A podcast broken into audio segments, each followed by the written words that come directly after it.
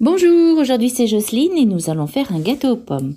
Pour cela, il vous faut 5 pommes, 6 œufs, 100 g de beurre, 100 g de sucre, 150 g de farine, 100 g de poudre d'amande, un sachet de sucre vanillé et un sachet de levure chimique.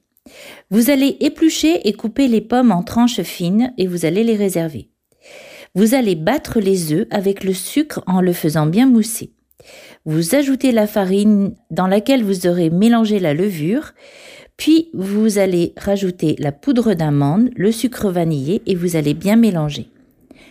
Ensuite, vous allez faire fondre le beurre et le rajouter à la préparation. Bien mélanger toujours. Dans un moule à manquer, beurré, vous allez mettre les pommes puis verser dessus la préparation. Vous enfournerez à four chaud 190 degrés pendant 30 minutes et puis bon appétit